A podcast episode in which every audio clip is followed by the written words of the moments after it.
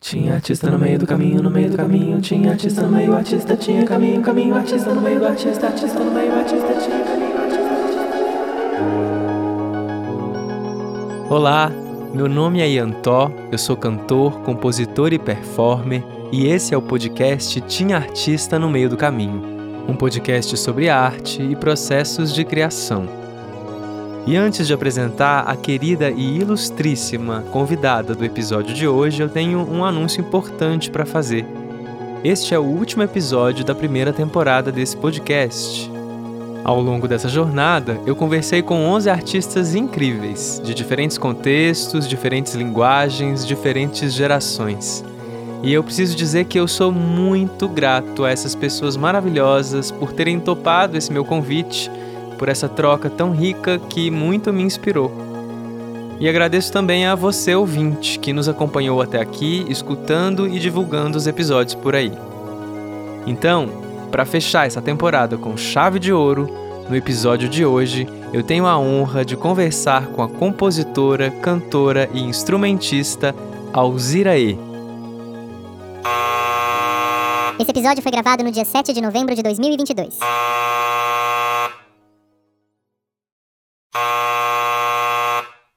Alzira, que alegria imensa poder conversar com você, uma artista que eu admiro assim de coração. Fico até emocionado de dizer isso assim, porque é, eu venho cada vez mais assim me conectando com seu trabalho nos últimos tempos, nos últimos anos. Tive a alegria de gravar canções suas já numa parceria com o Chicão, né, que é um parceiro nosso querido. E admiro muito assim a sua história, a sua obra e acho que ter a oportunidade de conversar com você, de saber sobre os seus processos é realmente um presente. Então, brigadíssimo. Obrigada eu, Iantó. Nossa, eu também tô numa admiração aqui, pasma, Hum, de ver que você tá criando e- esse, esse projeto, né, de, de papos, como você me disse, pra gente não ficar só no- nas, nas internet, nos emotions, a gente poder sentir de perto, né, e, e conversar olho a olho. Sim. Nossa, para mim é um, um prazer.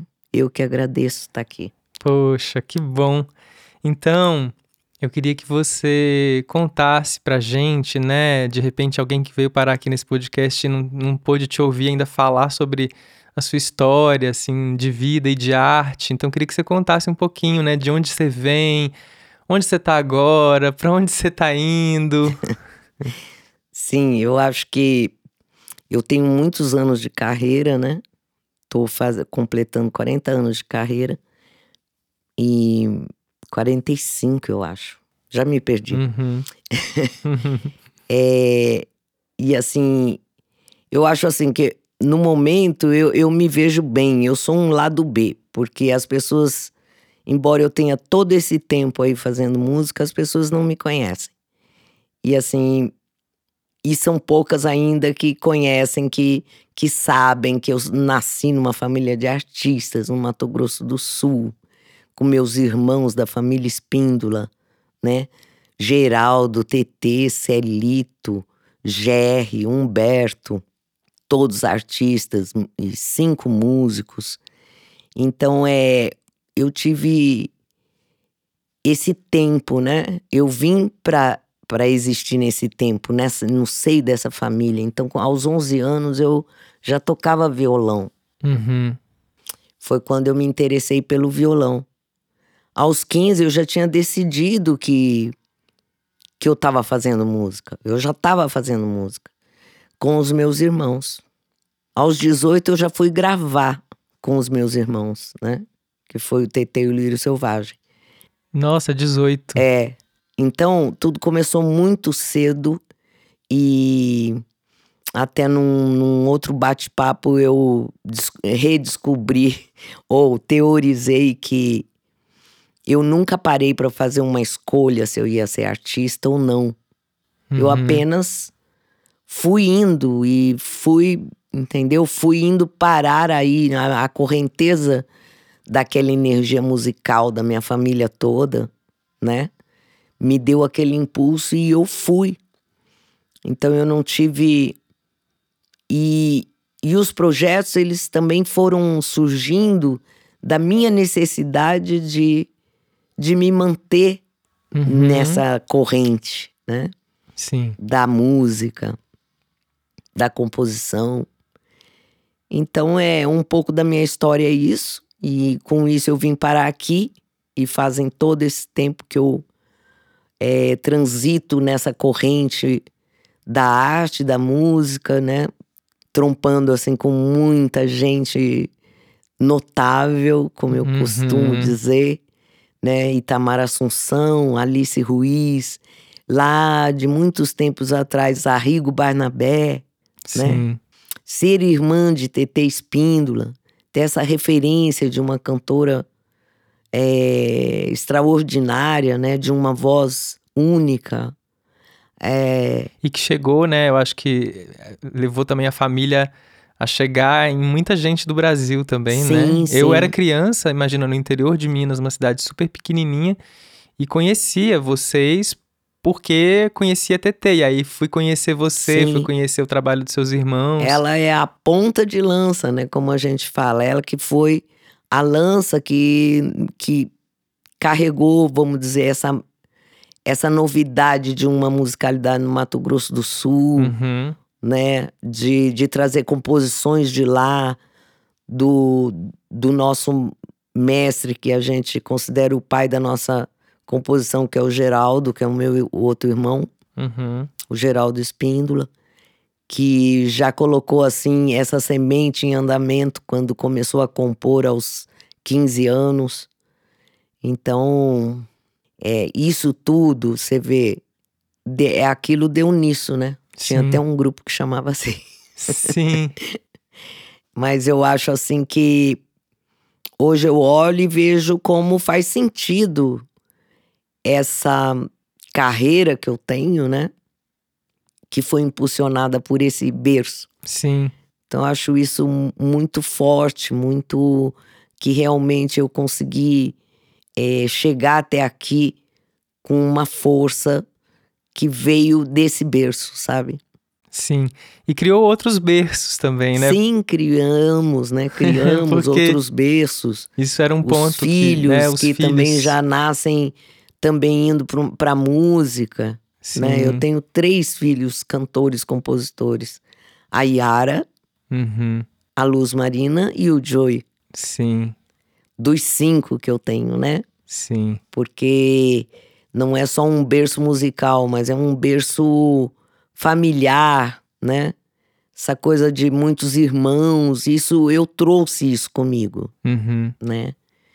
E assim como eu acho que eu trago até hoje a minha região também. Eu sou uma pessoa que ainda sou muito ligada às minhas raízes, né? Mesmo depois de tanto tempo aqui, Sim. né? Mesmo criando raízes aqui. Uhum.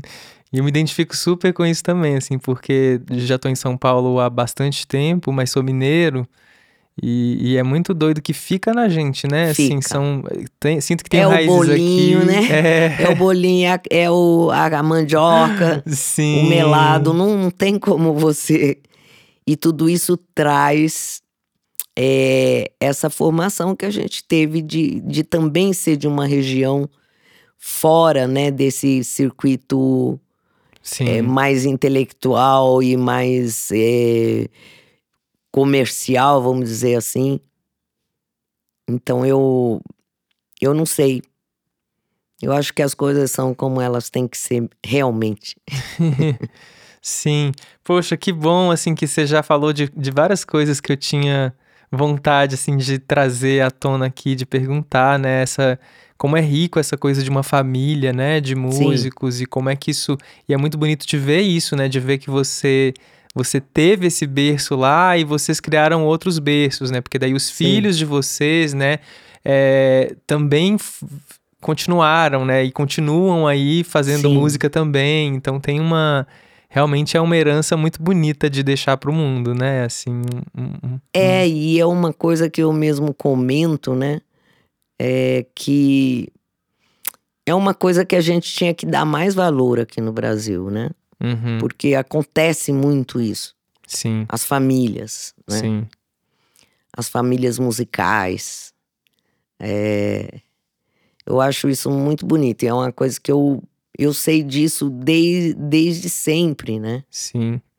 E é bonito porque, né, ainda tendo que vocês tenham várias coisas em comum, é muito bonito de ver também como cada um de vocês tem um trabalho próprio, com características próprias, né? Sim. Uma assinatura muito particular, né? Então, Sim, sei lá, só vendo, por exemplo, você e TT, né? Eu sinto que são, por mais que vocês já tenham feito um monte de coisa juntas e com certeza tenham várias afinidades, são dois trabalhos super distintos e que cada um tem o seu contorno, né? E tem as Sim. suas questões, assim, né? E é muito bonito não mesmo é. E Geraldo é outro, entendeu? Que tem Sim, um trabalho muito único e, e de base, tanto que ele tá lá, porque ele é Uhum. como se fosse uma base mesmo para todo um, um movimento musical que se criou a partir dos anos 70 lá. sim. E é a fase dele, assim, entendeu? Quando ele começou. Uhum. Então, eu acho isso muito interessante olhando hoje, né? Sim. Ele, ele não conseguiu ficar aqui, ele foi para lá. Uhum. E lá ele continuou e deu um desenvolvimento para essa personalidade que ele tem musical, né? Até hoje. Sim. Então, é, é uma gratidão imensa que eu tenho por, por esse meu irmão, por esse artista, sabe? Que eu conheço a fundo. Uhum. É muito, muito legal. Que bonito. E Alzira, nesses 45, né, quase ou mais ou menos anos de carreira, imagino que você tenha é, passado por momentos muito diferentes, né, da sua carreira e visto, né, de perto várias transformações acontecerem na própria história do que a gente chama hoje de música brasileira, né? E eu queria te perguntar, assim, né, o que que você percebe como transformações que tiveram muito impacto na sua vida, na sua criação, tanto transformações que foram desafiadoras e, e que, por exemplo, são desafiadoras hoje com as novas maneiras, quanto o contrário também, né? Que coisas que às vezes lá atrás eram muito difíceis e hoje é um pouco mais fácil, né? Fico pensando, por exemplo, nas tecnologias de gravar, como hoje é muito mais disponível, né? A gente para fazer um disco do que era, né? Você inclusive foi você falou de várias parcerias que você teve, de uma galera que praticamente inventou essa ideia de música independente, né, Sim. naquela época. Então, fico curioso para saber assim, como é que você percebe as transformações ao longo desse tempo todo, assim. Olha, são grandes transformações, né? E muito rápidas. Sim. Mas eu, eu lembro que no começo era muito difícil gravar disco. A gente gravou esse disco em 1978, o TT e o Lírio Selvagem, porque era gravadora, né? Uhum. Era a Philips, a gravadora. E, e era estúdio, aqueles estúdios. Era um estúdio lá na, no Objetivo da Paulista Uhum. muito muito legal. E a gente chegando do interior, né? A gente Sim. foi direto lá para Paulista, foi incrível assim, que experiência. E conhecer um estúdio.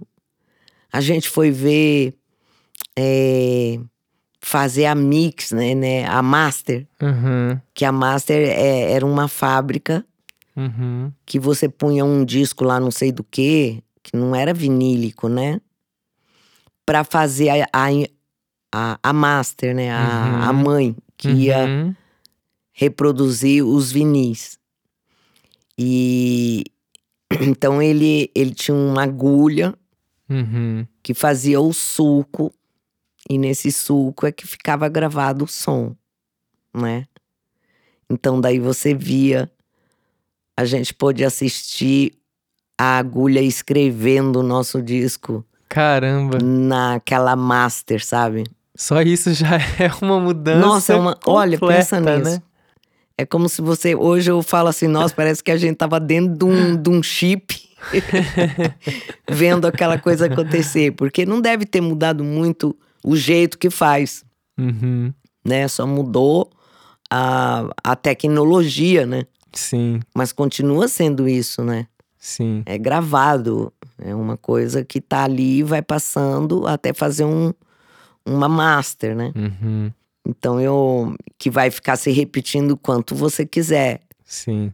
né? Mas era mais, para mim, era mais parecido com, com fazer uma tela de, de estilogravura, sei lá. Uhum. É, porque era bem mais manual. Uhum. Então, é, isso aí é uma lembrança muito bonita desses tempos que não existem mais. Uhum. E isso, e a gente, né, jovem demais, enfrentando essa cidade. Eu lembro que eu não, não tinha coragem de atravessar a domingo de. Não, a. Sabe ali aquela da Benedito Calixto, como chama aquela avenida? É, Agora eu perdi, que, que pega pra Henrique Henrique Schaum. Schaumann, né? É. Eu ficava confusa, a rua era muito Aham. larga, eu não sabia se vinha, se ia. Sim. É, coisas assim que a gente teve que se adaptar, né? Uhum. que foi, foi bem difícil. Uhum. Moradia, Sim. né? Difícil também, porque no começo você tá aqui, tá ali, enfim, tem que conhecer gente Sim. pra. Mas aí a gente começou a conhecer artistas incríveis, né? Uhum. É, o Arrigo foi um dos primeiros, através do Arrigo eu já encontrei o Itamar. E aí vocês já foram criando toda uma outra rede aqui também, né? É, Sim. E aí a gente foi crescendo junto. Apesar que nos cinco anos que o Lira Paulistana realmente funcionou com aquela Uhum. galera, eu não tava em São Paulo. Você não tava aqui ainda. Eu, eu já tinha estado, aí eu tinha voltado. Ah, tá. Aí eu fui morar, na verdade, fui morar no litoral em Ubatuba. Uhum. Depois eu fui pra Anastácio, que é uma cidade lá no Mato Grosso do Sul. Uhum. Já é bem Portal do Pantanal, assim. Sim. E com isso, e morei um tempo em Campo Grande. Na Isso foi depois do Lírio. É, depois do Lírio. Uhum. Depois, quando eu voltei em 85, aí sim eu fiquei. Ah, sim. Em relação a, a, ao, a essa. Vou chamar, usar uma palavra que eu não gosto tanto, mas esse mercado da música naquela época e hoje, assim, o que, que você sente que, que é muito diferente, assim, nas relações, nas oportunidades, né? Eu vi você falando no documentário uma coisa que me achei genial, né? Que você falou que você ia com violão lá fazer um show e aí lotado o público, né? É, E hoje em dia a gente, né, é- às vezes é complexo a gente encher uma casa, né? Enfim, fico pensando nessas mudanças também na maneira como o público também se relaciona com os trabalhos, né, com a música. sim. Eu acho que tem a ver com uma coisa que as pessoas estavam cientes que a gente an- transitava fora do mercado, né? Uhum, Então tinha que ir ver, sabe? uhum, Eu acho que as pessoas eram mais compromissadas, assim, em ver uma coisa diferente, em, em participar de uma coisa fora do mercado. Tinha uma postura mais ativa nas pessoas. É, tinha uma postura assim, tinham mais projetos, vamos dizer, idôneos, assim, que as pessoas já Uhum. frequentavam. Uhum, né? Tinha projetos de, de prefeitura, tipo Sim. é, o, se, o seis e meia lá da- do Caetano de Campos, né? Uhum, Tinha a sala Funarte, sabe? Lugares que as pessoas já sabiam que lá elas tinham coisa que estavam transitando. uhum, Então existia um espaço, vamos dizer, mais nítido. Sim. E tinha as pessoas eh, fazendo sucesso na rádio, na TV, que também estavam se apresentando, mas eram outros lugares, né? Sim. Sim. Era o Palace, era não sei o quê, né? Aham, aham, Então você já você tinha esses mercados, né? Sim. Eu acho que a internet e esse mundo de hoje, ele ele veio para unir essas duas coisas, né? Uhum, Então daí você tem uma coisa só muito ampla. uhum, Eu acho ótimo por um lado, mas por outro lado eu me pergunto: será que isso não foi o que foi também deixando as pessoas assim, Uhum, sabe? Ah, eu vejo aqui, uhum, um dia eu vejo lá. Ah, uhum. não, esse não é. Ou, ou seja, não sei. Sim, sim. Fico com essa questão, que também acho que é natural, porque o tempo faz isso, né? Sim.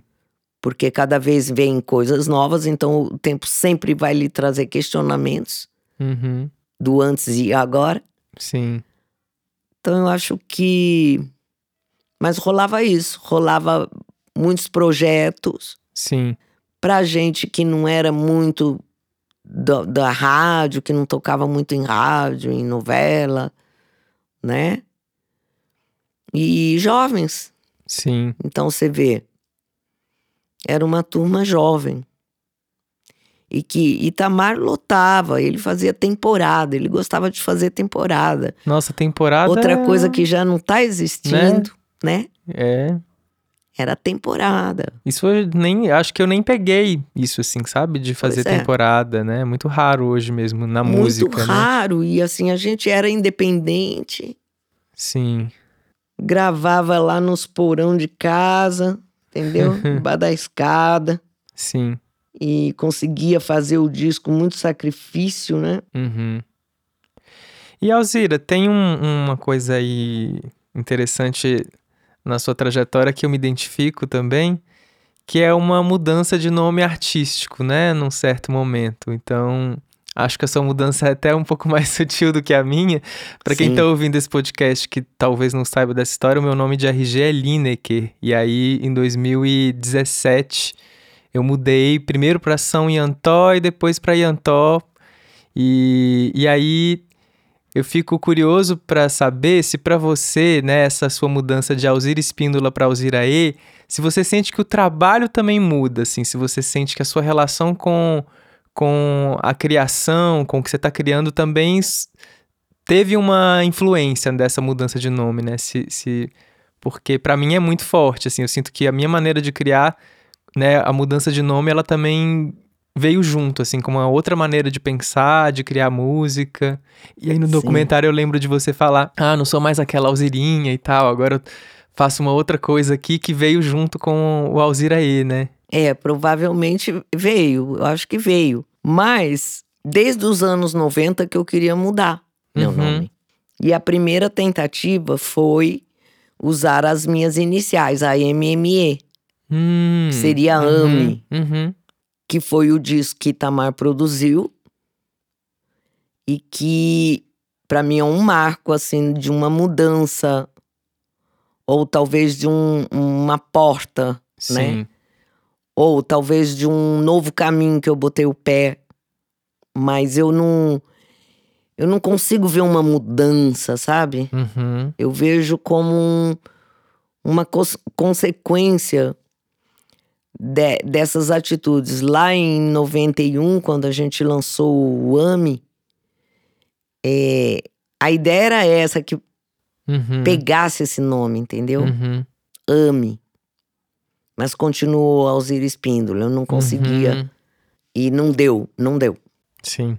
Acho que também naquela época, como a gente não tinha internet, era Sim. demandava um, um esforço da mídia mesmo, né? De, de É. talvez insistir numa mudança, né? Hoje é mais fácil, né? Se trocou o nome ali na rede social, as pessoas já começam a associar você com aquele outro nome. Sim, sim. Aí não, não rolou. Mas ficou aquela vontade. Uhum. né?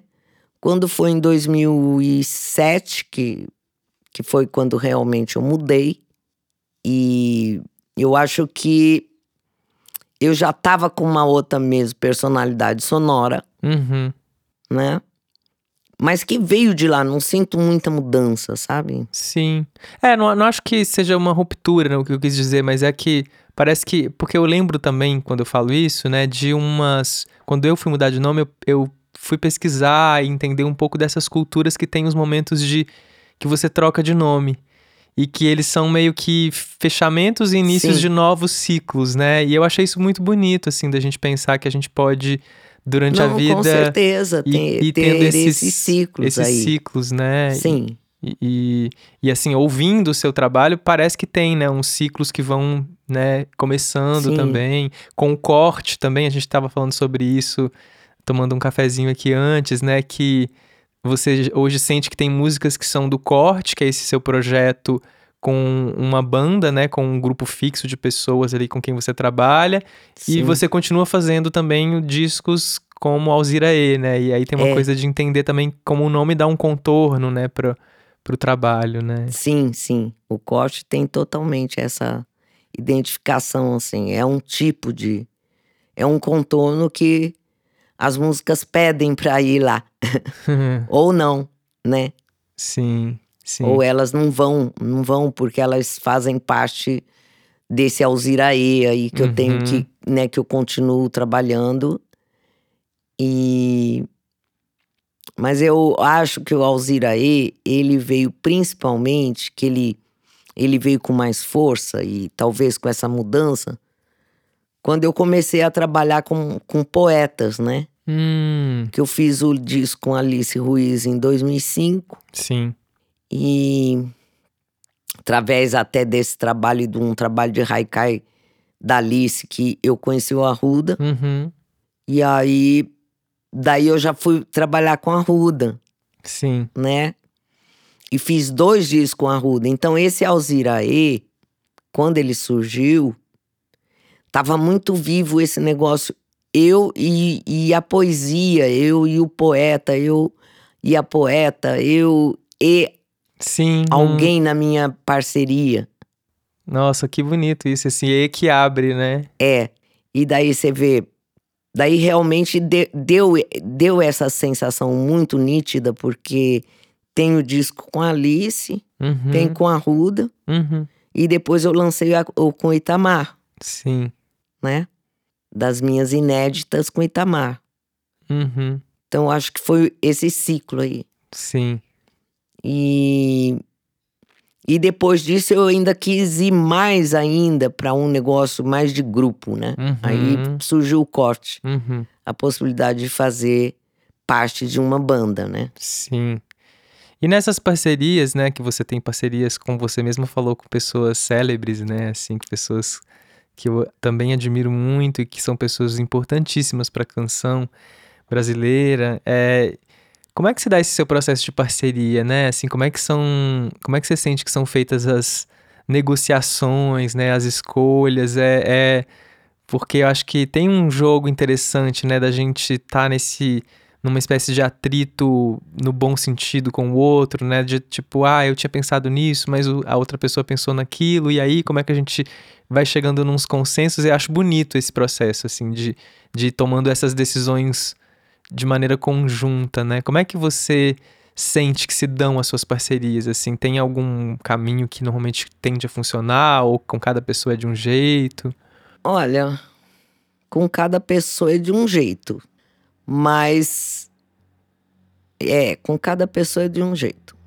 Não Uhum, tem como eu te botar num, num laicar, porque com a Ruda eu, eu componho muito em cima do poema, uhum, né?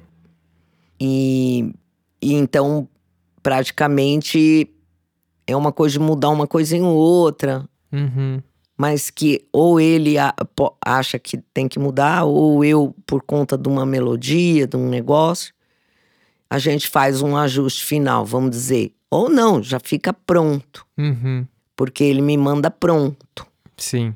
Geralmente não mudo nem uma vírgula. Uau. Que ele não usa vírgula, é por isso que eu tô rindo. Ele não usa vírgula.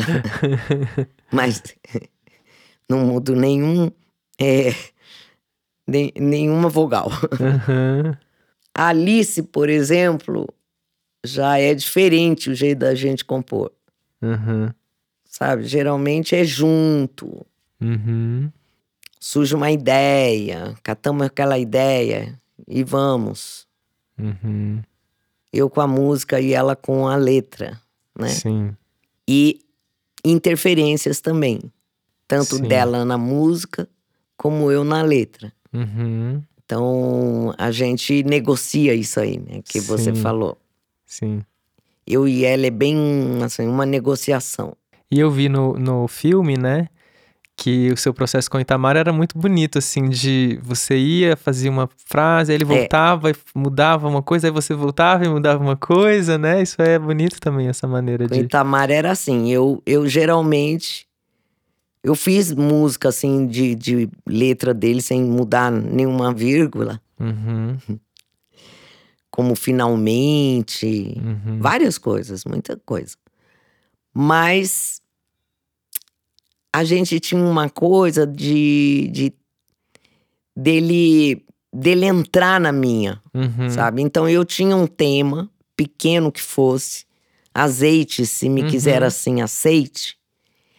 E esse tema ele ele gostava de uhum, de destrunchar, né, de sim, debulhar, vamos dizer. Aí ele começava a debulhar esse tema, uhum, né? E com isso ele ia escrevendo. O norte foi um, um tanto assim também, uhum, que eu já tinha um tema e e o tema já vinha com música, né? sim, Então também às vezes ele também interferia na música. Não, põe uma parte aqui, uhum, né? Como foi o caso de Man. sim, Aí ele punha mais letra, né? O Itamaré, eu fiz tudo pra ele, mas ele que pôs o refrão, entendeu? Que ele ouviu e falou, mas falta um refrão. uhum, que Então, legal. Era, um, era bem diferente, né? sim. É, com cada pessoa, né? Cada pessoa ser- é diferente, você vê? Sim. Isso que é o barato, né? Aí eu já, né, musiquei aquela música com Cora Coralina, porque fiquei muito Uhum. impressionado com a obra dela. Uhum, E foi uma coisa assim muito espontânea, sim. Que assusta, porque aí você faz uma leitura que realmente é cantada, né? Uhum, De um livro. Fiz com Eunice Arruda também. Então é. Cada hora é uma coisa. Com Tiganá, por exemplo, ele manda e-mail, eu faço música, ele manda. ele escreve coisa pra mim, coisa, às vezes a gente fica papeando um tempão. hum, E aí surge alguma coisa que tem a ver com aquele papo, só que Uhum. não. É uma coisa dele, sim. mas aquilo vira música, entendeu? Uhum, Então ele já deixou muito bilhete na minha casa, que virou música, guardanapo. Então essas coisas é um outro lance com o Tiganá. E eu vejo que cada um desses parceiros me arranca um tipo de linguagem musical. uhum, Entende? É um que eu chamo de da musicalidade que eles têm em seu- suas próprias poesias, né? uhum, Sim.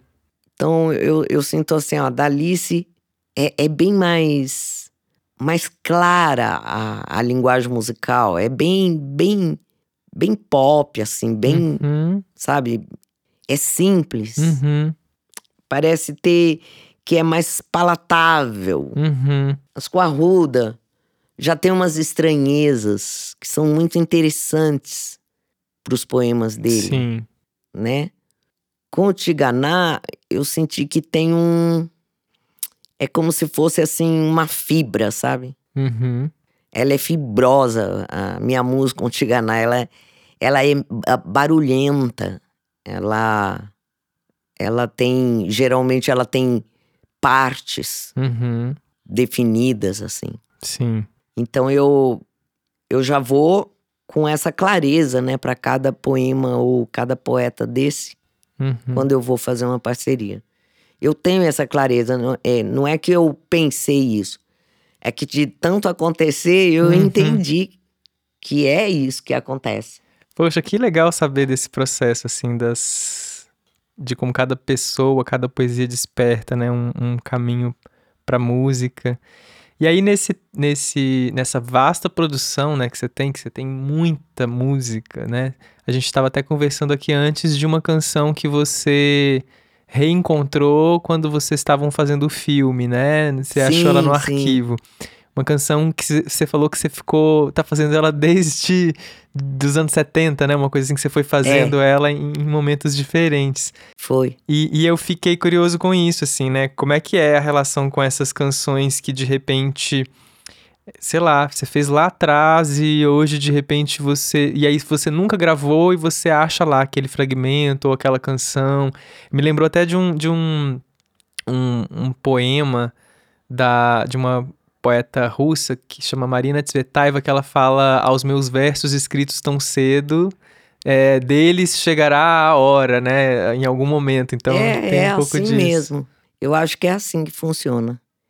Existem coisas que você faz hoje, mas elas ainda não querem aparecer. Depois Uhum. elas estão num momento perfeito, né? Sim. E, na verdade, o filme né, da Marina Tomé me trouxe Uhum. muito dessa bagagem é, oculta, porque estavam lá no meio das, das antiguidades, das, das lembranças dos gua- aguardados, né? Uhum.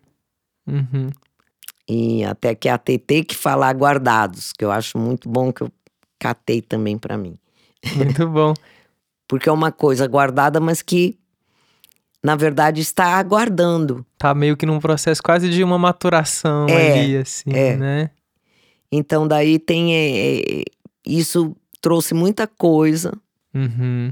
que realmente chegou a hora delas, Sim. sabe?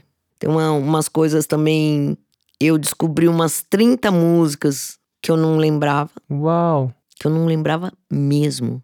De nada. Nem da letra, nem da música. Uhum. Muitas coisas minhas que eu fiz sola, né? Uhum.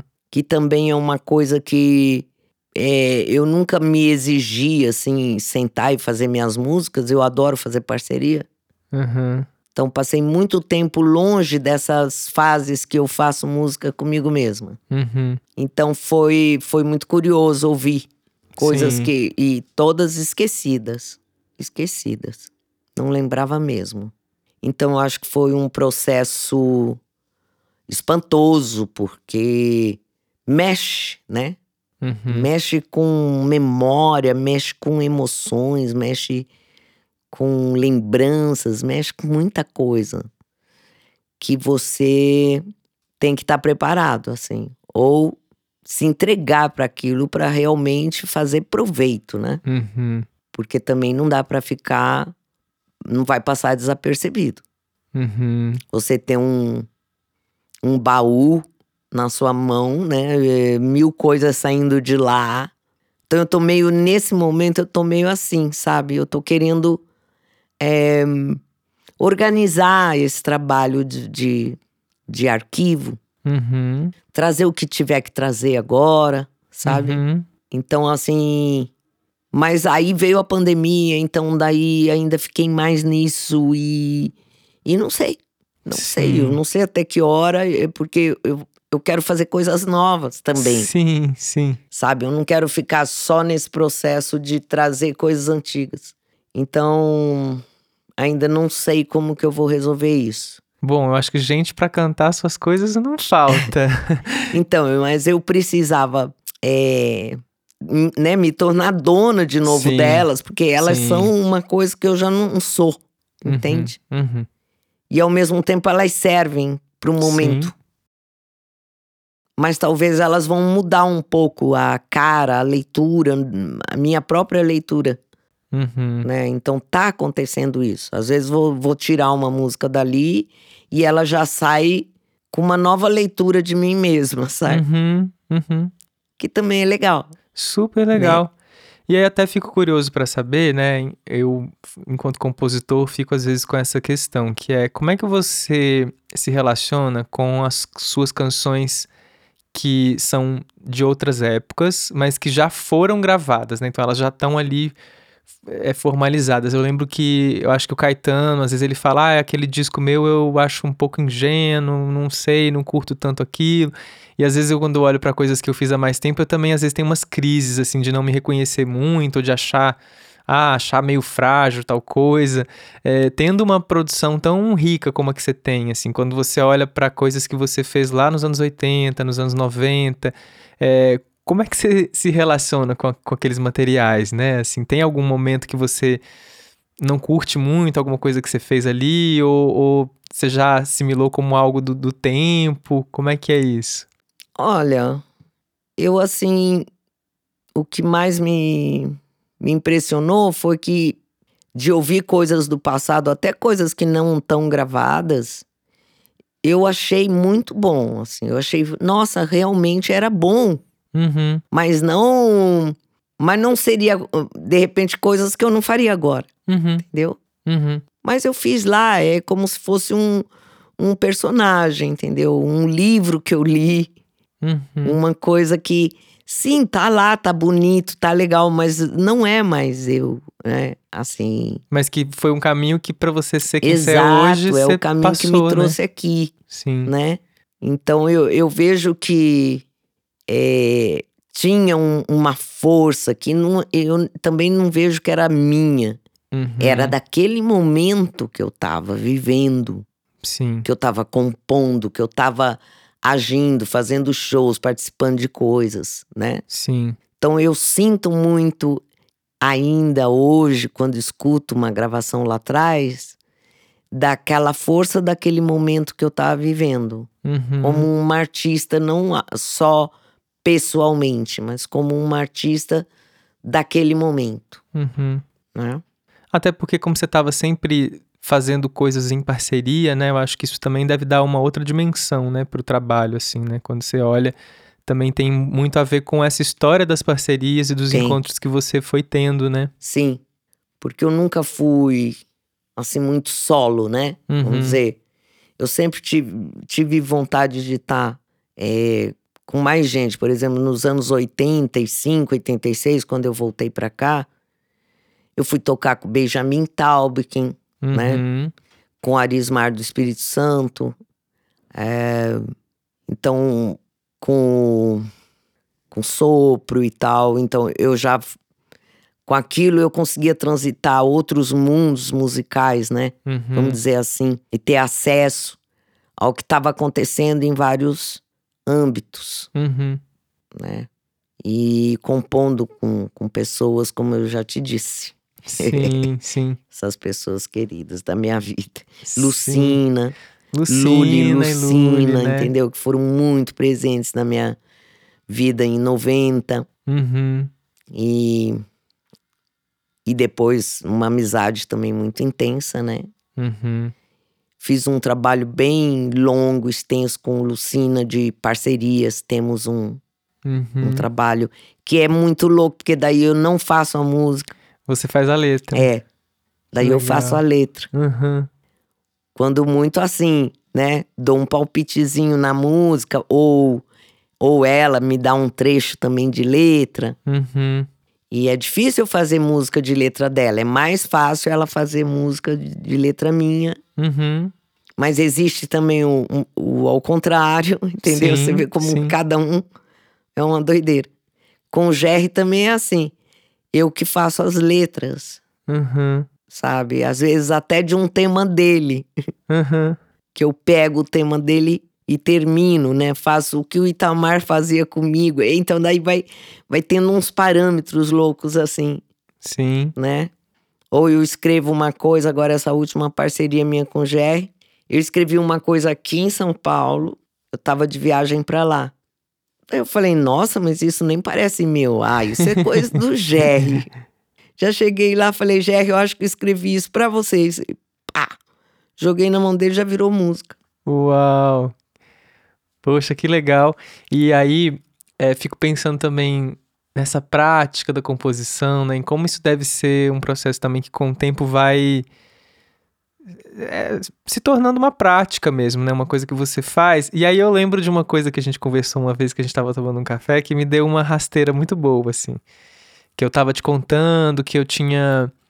Ah, que eu tava levando mais a sério isso de compor, né? No sentido assim de tá tentando fazer disso uma prática, que eu tava ficando mais feliz com as coisas que eu tava fazendo. E falei, ah, porque, né, eu acho que a gente não, não é que a gente nasce, eu achava que a gente nascia compositor, que a gente, mas eu acho que a gente se transforma. E aí você falou, não, eu acho que a gente, de certa maneira, nasce compositor, assim. Mas isso aflora, né? E aí eh, tem uma coisa da gente meio que ajudar isso é, a florescer, abrir essa né? porta, né, pra ser. E eu achei bonito isso, assim, de você trazer, né? Porque daí faz a gente também pensar nisso, né? Nessa sensibilidade que às vezes tá ali, mas que não encontrou ainda uma maneira de, de aflorar, né? É. Porque tem isso, né? A composição, às vezes, eu acho que tem muita gente compondo e tal, mas depende é, de- dessa coisa que aflora, porque a pessoa tem que ser aquilo, né? Uhum, Ela tem que estar com corpo e alma ali, uhum, para aquilo realmente ter um lugar de, de uma composição, vamos dizer. uhum, Então, eu vejo que isso acontece. uhum, sabe? Tem muita gente que compõe, que não sei o que, vira uma coisa comercial, uhum, passageira, de, de época, de moda. E, e, e some. Como você Uhum. me explica essa, essa mudança de comportamento de uma música, né? uhum, uhum, Enquanto tem músicas que estão aí e vão Sim. sobreviver aos sim, tempos. E vão ser cantadas e vão, né? uhum, sim, e vão fazer parte, vamos dizer, de, um, de uma memória de, de toda uma época e de um povo, e, enfim. Então é, é delicado, é tênue, Né? uhum, uhum. mas é uma busca. Sim. E você, no seu processo de composição, você. Pensando nessa imagem, né, de deixar a coisa aflorar, né? Qual que é o seu trabalho ali em torno da canção? Assim, você fica ali mexendo nela, visitando os trechos e, né, fazendo essas lapidações, ou é um jorro que vem e é aquilo, né? É um processo mais intuitivo ou ele vai passando por momentos, assim, também, de um momento que é, ah, tem uma intuição, vem um tema, mas aí depois você fica ali trabalhando naquilo, tentando achar as palavras ou a melodia, como é que, que é esse dia a dia, né, essa prática? É, eu acho que é mais, mais é, intuição, assim, Uhum, sabe? Vem, vem uma coisa já meio pronta. uhum, É, ela já sabe o caminho que vai trilhar, ou quando vem só uma coisa harmônica, né? uhum, Aí não vem nada, aí é- essa parte é mais difícil. uhum, Quando vem a harmônica, que acaba virando um trecho que eu gravo, guardo ali, porque achei bonito uhum, a sonoridade. Falei, nossa, sono- né, não sei, parece que tem uma coisa aqui, sim, mas não sei o que é, porque não veio tema, uhum, não veio continuidade, então fica lá. Mas geralmente, quando vai nascer uma música, que eu tenho um, um tema na cabeça ou um poema na minha frente, uhum, ela vem já pra existir, assim. Ela vem, nem que eu fique ali engasgada em algum pedaço, uhum. mas ela se resolve, ela já vem inteira. E esse engasgo você resolve como, quando ele vem? Às vezes, às vezes aparece mais um- uma melodia diferente, um, ou um Uhum. acorde, né? Uhum, Ou ali é justamente uma mudança de uhum, parte, uhum, dependendo do texto, né? Porque eu trabalho muito com texto. Assim, Sim. o que quer dizer esse texto? Onde que ele bate em mim? uhum, Então, isso é uma parte, isso aqui é outra parte, né? uhum, Isso aqui pode ser um refrão. Sim, é, e é no texto que eu intuo isso e a música acompanha. sim, Sem muita. Sem, sem muito pensar, sabe? uhum, Técnico, vamos dizer. uhum, Existe só um pensar da hora, assim, do sentimento do que você tá lendo, do que você. em que ritmo você tá uhum, lendo aquilo, né? Em forma de música. Então. Não é muito pensado, não. Acho que é bem, bem intuitivo. Sim. É, uma última coisa que eu queria te perguntar, né? Que você falou bem no começo da nossa conversa, né? Que não teve muito uma escolha assim, de ser artista, né? Você foi. se viu ali com seus irmãos e aquilo foi tomando um. Você foi entrando, né? Foi deixando, se deixando levar, né? E eu penso que numa trajetória longa como a sua, né? Eu acho que toda carreira, toda história tem os seus altos e baixos, os seus momentos de, de glória, os seus momentos de dificuldades. E eu acho que todo artista às vezes se pega um pouco pensando, nossa, será que eu, que eu consigo continuar sendo artista, né? Será que eu que eu e o que, que eu tô fazendo? Para onde eu tô indo, né? E aí eu queria te perguntar, assim, o que que te faz continuar hoje sendo artista? Porque agora você já sabe que você é artista e é uma super artista. E, e, lá atrás você não, não tinha essa intenção de ser artista, né? E hoje você tanto tem que tá aí até hoje, há quase 45 anos.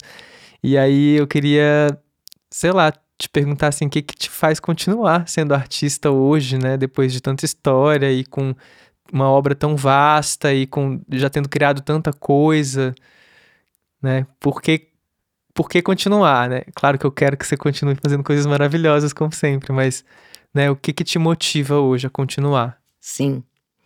Não, eu acho que é a inovação, sabe? Uhum. Eu gosto de me reinventar o tempo todo. Eu, e eu acho que eu só consigo isso fazendo música. Uhum. Então, por exemplo, eu passei muita necessidade quando no começo da carreira, mas o que que me segurava ali? É que de um jeito ou de outro, uma hora eu sentava Uhum. numa cadeira na minha casa e fazia uma música, Uhum. entende? E essa coisa de fazer a música tanto me dava a força, Uhum. o apoio, como é, extravasava, né? Uhum. Então era uma coisa, quanto mais barra pesar, mais música eu fazia para me sentir mais leve, para inovar mais coisas, para ter mais ideia, para então é uma coisa levada à outra. Uhum. Eu não vejo muita saída para isso. E até hoje é assim. Sim. Então, por exemplo, esse processo que eu tô agora, que até desenho eu, eu, Uhum, eu eu lembro de você falar. comecei a fazer, né? Na pandemia. Isso me preocupou um pouco, porque. E esse processo de estar nos arquivos. Uhum. Mas é que agora eu tô suave agora. Uhum. Né? É, mas em tempos mais difíceis, eu não teria tempo de, de Uhum. desenhar, nem de ficar é, ouvindo mi- minhas, meu passado musical. Uhum. Eu, eu estaria criando coisas para me sustentar, Uhum. para sustentar exatamente a vontade de, de, de estar na luta, de estar presente, né? Uhum. Porque é um estímulo para mim. Sim. Então eu sempre quero inventar uma música que eu nunca fiz. Sempre. que bonito isso. E eu fico pensando também o quanto você me parece ser muito fiel à sua música, no sentido de que você, né, vendo a sua discografia, vendo o que você criou, tem uma. Ainda que você esteja sempre se reinventando, tem uma, uma coerência artística, no sentido de que parece que você sempre fez o que você quis, o que você acreditava e, e não colocou sei lá, um desejo de chegar num certo mercado, num certo lugar acima do, do que você estava criando. E eu fico pensando. É, e eu fico pensando também que, né, não sei, eu imagino que isso também é algo que nos sustenta ao longo do tempo, né? Porque Sim. eu fico pensando em quanto pesado deve ser a gente, às vezes, colocar a nossa música, o nosso desejo criativo num segundo plano para chegar num, num determinado lugar e às vezes nem chegar nesse lugar, né? O quanto É. deve ser pesado isso, né? E, Deve ser pesado e eu chego a dizer que é injusto, porque eu acho que a música, pelo menos para mim, a música tem outra função. Uhum, Sabe? Ah, ela pode dar o dinheiro, pode dar um, um mercado? Acho que pode. uhum, Mas a função uhum. dela é outra. Então, para mim, essa função dela é onde ela fica consagrada para mim, assim. Primeiro plano, minha música, Uhum, né? A música. uhum, A música que nasce em mim, ou que eu estou fazendo, ou que eu quero seguir, né? uhum. Isso para mim é mais importante do que tentar fazer. O máximo que eu fiz foi cantar uma outra compositora, que foi Maísa. Que inclusive, você sabia que eu fiz um show também, logo quando eu comecei, a, depois que eu lancei meu primeiro disco, também fiz um show cantando Maísa. e Meu depois Deus, eu olha descobri, olha, como. coincidência. Pois é. Pois é, porque era uma mu- mulher que eu me identifiquei, Aham. né? Sim. Não, e que é um trabalho genial. Eu tava ouvindo ele hoje de manhã, inclusive. De como você conseguiu levar as canções da Maísa pro seu universo. É pro meu universo. Aí, por exemplo, aí mostra como ele foi feito para isso, para eu trazer pro meu universo. ele não foi feito com a intenção de eu ser uma cantora que, que para atingir um mercado, não foi isso, Uhum. entendeu? E, e não e realmente isso eu não tenho Uhum. hum, na minha história, Sim. né? Tem um trabalho que é mais popular que aquele meu e da TT, que a gente canta as raízes da fronteira, Uhum. mas é aquilo, aquilo só história de nós que vocês, temos, né? Sim. É uma coisa que que não é uma invenção de mercado. É, eu acho que se calha de, do que você tá fazendo atender ao mercado naturalmente, eu acho que ótimo. é ótimo, né? Mas É. eu, eu acho que vendo a sua trajetória, é muito inspirador essa, esse lugar que você se mantém em relação ao seu trabalho, porque parece que isso é o que te dá a força de estar aí criando, de estar aí fazendo ao longo desses 45 anos, né? De de estar É, independente pode, das Pode ser. né, das Pode ser, coisas, sim. tem um- um- uma coisa aí que é a sua. Tem uma relação que é muito visceral, vital, né? Assim, É. com o que você tá criando, com o que você tá fazendo, né? Então o desejo tá ali, né? E onde tem desejo, a gente tá indo, né? É, tem o estímulo, É. né? Uhum. seguir, porque e, e não são desejos, vamos dizer, circunstanciais, Uhum. né? São desejos profundos. Sim. Então acho que que sim, eu não sei, pode ser isso. É você que tá falando, mas eu tô vendo que que sim. Pode ser um, um dos motivos, Uhum. porque como eu te falei, quando você nessa altura da vida, você já não é um artista consagrado, talvez você pudesse ficar quieto, né? Tipo assim, epa, acabou minha, minha, minha vida musical, porque eu não sou consagrada. É, consagrado. Só que pra mim não é bem isso, Eu, é, também não acho. né? Assim, puxa, ainda tô fazendo música para as pessoas conhecerem, sabe? Sim. E tá fazendo música Isso me nova, dá tá muito renovando prazer. as suas. Sim. E aí junta com isso que você falou, ao mesmo tempo é um é um jeito de você estar tá permanecendo justamente porque você não precisa atender Uhum. a um mercado que não é imposto não, que você mesmo cria Uhum. para ti, entendeu? Uhum. Então depende de ter essa essa estrada aí, né? Sim. Se você cria uma coisa, o que, que você vai criar pra você? Aonde tá a música, tá? Primeiro você quer um objetivo, a música tá em segundo lugar, né? Uhum. ou não? Uhum. Então é, é o que você tá falando. Poxa, Alzira, que maravilhoso, assim, poder conversar com você e, e é, de fato, falo de novo, né, muito inspirador, eu tenho certeza de que quem tá ouvindo a gente, principalmente compositoras, compositores, né, também tem esse outro dado, né, você é uma compositora mulher, num, que vem de um tempo em que o mercado, enfim, super machista, super e, e ver essa história linda que você está construindo, né? É muito inspirador mesmo para todos nós, assim. Tenho certeza que quem ouviu e tá ouvindo esse episódio tá sentindo aí um, um calorzinho assim no peito. Ai, obrigada, obrigada. Eu fico feliz. Hum, Eu vejo, né, tenho acompanhado as moças aí crescendo e compondo e virando grandes compositoras, né? uhum, É, essa turma mais nova, né? Sim, Que eu também me relaciono, Peripane, Galo, né? sim. Compositores que eu vejo que estão. que eu tô vendo nascer, uhum. sabe? Inclusive você, ó, pra rimar. É, isso também me dá um, um- uma alegria, Iantó, dá uma alegria e dá, dá uma satisfação é, e ao mesmo tempo uma constatação, sabe? E é uma consagração também. É, e é uma consagração nós você também. é uma artista consagrada, né? Você a sua história, ela tá abrindo caminhos pra gente, ela tá nos inspirando, ela tá nos alimentando de tanto num campo artístico, musical, quanto num campo humano, né, da gente poder ter essa oportunidade de ter, né, esse diálogo, essa troca, de estar te acompanhando de perto. Com certeza, assim, todo mundo que eu conheço, que te conhece, te admira muito e, e e tem você como referência, né? Assim, então você com certeza é uma referência para nós e é super consagrada para nós. E, Obrigada, obrigada. e ó, nesse finalzinho, eu deixo um tempinho aqui para a gente deixar alguma indicação para as pessoas que estão nos ouvindo. Pode ser um, um, um livro, uma, um disco, um show, um trabalho, um filme. Eu vou deixar você pensar na sua indicação aí e vou deixar a minha indicação.